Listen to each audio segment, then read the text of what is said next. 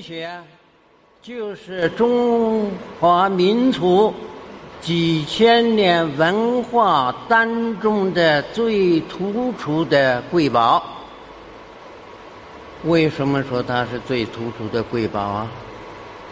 那么毛主席说是个伟大的宝库，习总书记说是打开中华文化宝库的一把钥匙。哎，这个就值得我们很好去理解了。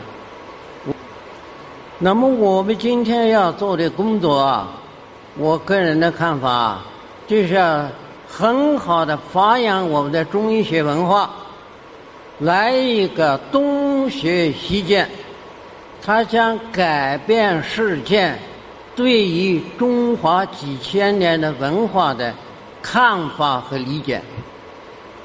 我是这样理解的，所以为什么习近平同志说是打开这个宝库的钥匙？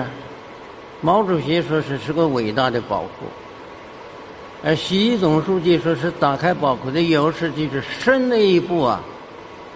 所以处于这个奋进的时代，为了实现中华民族的伟大复兴呢，这当中啊很重要一个内容是文化的复兴，因为文化。是 soft power，这个软实力啊。那么中华文化当中拿得出来呢，最容易让人认识到、接受呢，就是咱们中医药文化。